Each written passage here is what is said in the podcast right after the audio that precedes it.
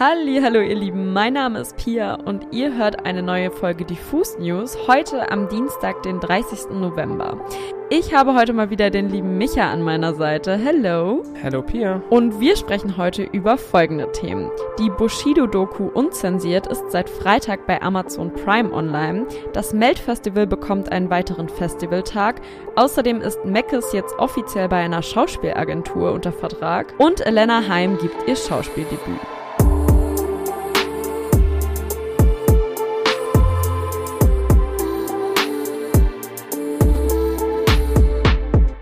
Seit dem vergangenen Freitag kann man die Bushido-Doku unzensiert auf Amazon Prime schauen. Die Serie besteht aus sechs Folgen mit jeweils ungefähr so einer Stunde Laufzeit und wurde von Content Factory produziert. Das ist ein Ableger des Springer Verlags.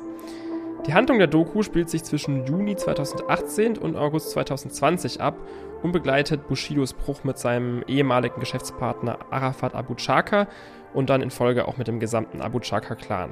Neben Bushido selbst und seiner Ehefrau kommen auch Rap-Kollegen wie zum Beispiel Sido oder Frauenarzt zu Wort und auch Experten wie der Ex-LKA-Beamte Klaus Nachtigall. Wie der Titel unzensiert verspricht, lässt Bushido die Kamera an der Doku sehr, sehr nah ran und wir sehen ihn mehr als Familienvater statt als Rapper.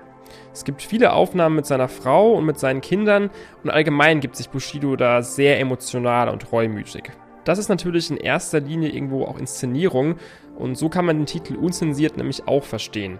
Bushido gibt eben ohne Gegendarstellung und ohne Unterbrechung seine Wahrheit und seine Version der Geschehnisse ab.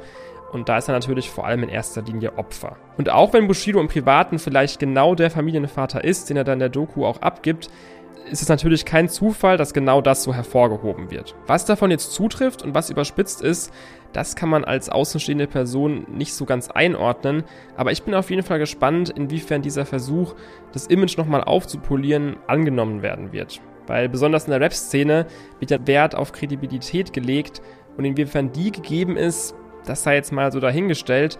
Trotzdem würde ich euch die Doku empfehlen, wenn ihr Bock auf eine spannende Story habt, denn das bekommt man hier auf alle Fälle. Ich habe es eingangs schon erwähnt, gestern hat das Meld die ersten großen Neuigkeiten für das Festival 2022 bekannt gegeben. Erstmal, so viel sei vorweggenommen, das Meld wird jetzt im nächsten Jahr stattfinden, was ja faktisch auch schon mal eine News ist. Aber die viel hotteren Neuigkeiten sind, dass das Festival einfach einen zusätzlichen Festivaltag bekommen wird. Und zwar kann auch schon am Donnerstag gefeiert werden, und zwar den 9. Juni. Damit aber natürlich noch nicht genug, denn es wurden natürlich auch schon die ersten Acts des Line-Ups verkündet. Mit dabei sind 2022 unter anderem Alo Parks, Schmidt, Little Sims, The Blaze oder Aljona Aljona. Den Ticketlink zum Festival packen wir euch natürlich wie immer in die Show Notes und drücken euch die Daumen, dass sich bis nächstes Jahr Corona-mäßig nichts ändert und das Festival wieder ins Wasser fällt. Deswegen klopf auf Holz, dass das alles so stattfinden kann und das auch noch mit einem weiteren Tag zusätzlich. Immer mal wieder kommt sie auf, eine der ganz, ganz großen Fragen der Menschheit, Ananas auf Pizza mega geil oder eher so komplettes No-Go? Pia, mal ganz kurz in die Runde gefragt, wie stehst du dazu? Ich würde sagen, das kann man machen. Also ich bin pro. Oh Gott, ich hab's gesagt. Die Show, ich bin auch eher so, muss jetzt nicht, aber ich würde auch jetzt nicht Nein sagen, wenn mir jemand eine Pizza Hawaii in die Hände drückt. Naja, aber so oder so, ich glaube, es gibt auf jeden Fall einen neuen Verteidiger auf den Titel Kurioseste Pizza. Und zwar, haltet euch alle fest, Lakritzpizza. Oh mein Gott. Oder auf Englisch eben Licorice Pizza denn so heißt ein neuer Spielfilm, der am 20. Januar 2022 in die deutschen Kinos kommen soll. Licorice Pizza spielt dabei im San Francisco der 70er und fängt die Geschichte von zwei Teenagern ein, die gemeinsam die Ups und Downs der ersten großen Liebe erleben. Spannend wird es vor allem beim Thema Besetzung, denn in der Hauptrolle spielt Alana Heim mit. Die kennen wir ja sonst eher im Gespann mit den anderen Heim-Schwestern aus der gemeinsamen Pop-Rock-Band. Zuletzt hatten sie da 2020 das Album Woman in Music Part 3 veröffentlicht und damit große Erfolge erzielt und sogar zwei Grammy-Nominierungen eingefahren. Ihre bisherigen Errungenschaften haben die drei Schwestern also quasi immer gemeinsam erzielt und jetzt geht's eben für Alana Heim mit Licorice Pizza das erste Mal so ganz allein hinaus in die Welt des Schauspiels. Regie für den Film hat übrigens Thomas Anderson geführt, mit dem ist die Band schon länger befreundet und irgendwann hat sich da herausgestellt, dass er auch von der Mutter der Heims in der Grundschule unterrichtet wurde.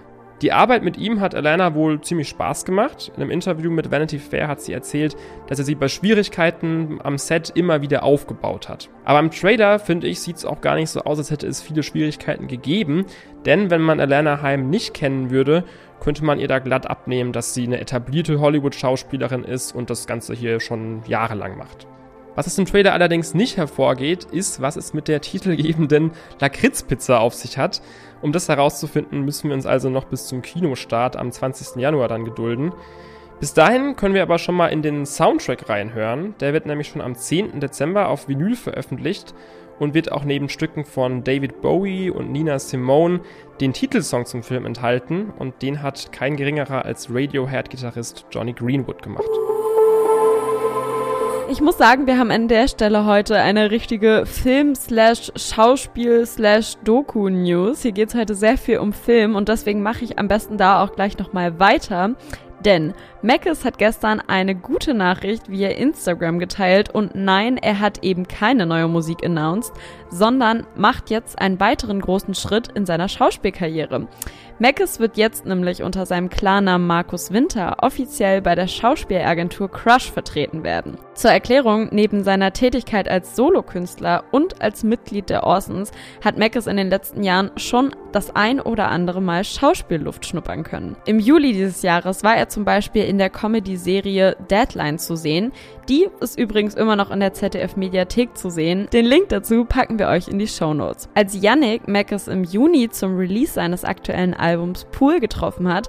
Da haben sich die beiden ja auch schon so ein bisschen über das Thema Schauspiel und Regie unterhalten.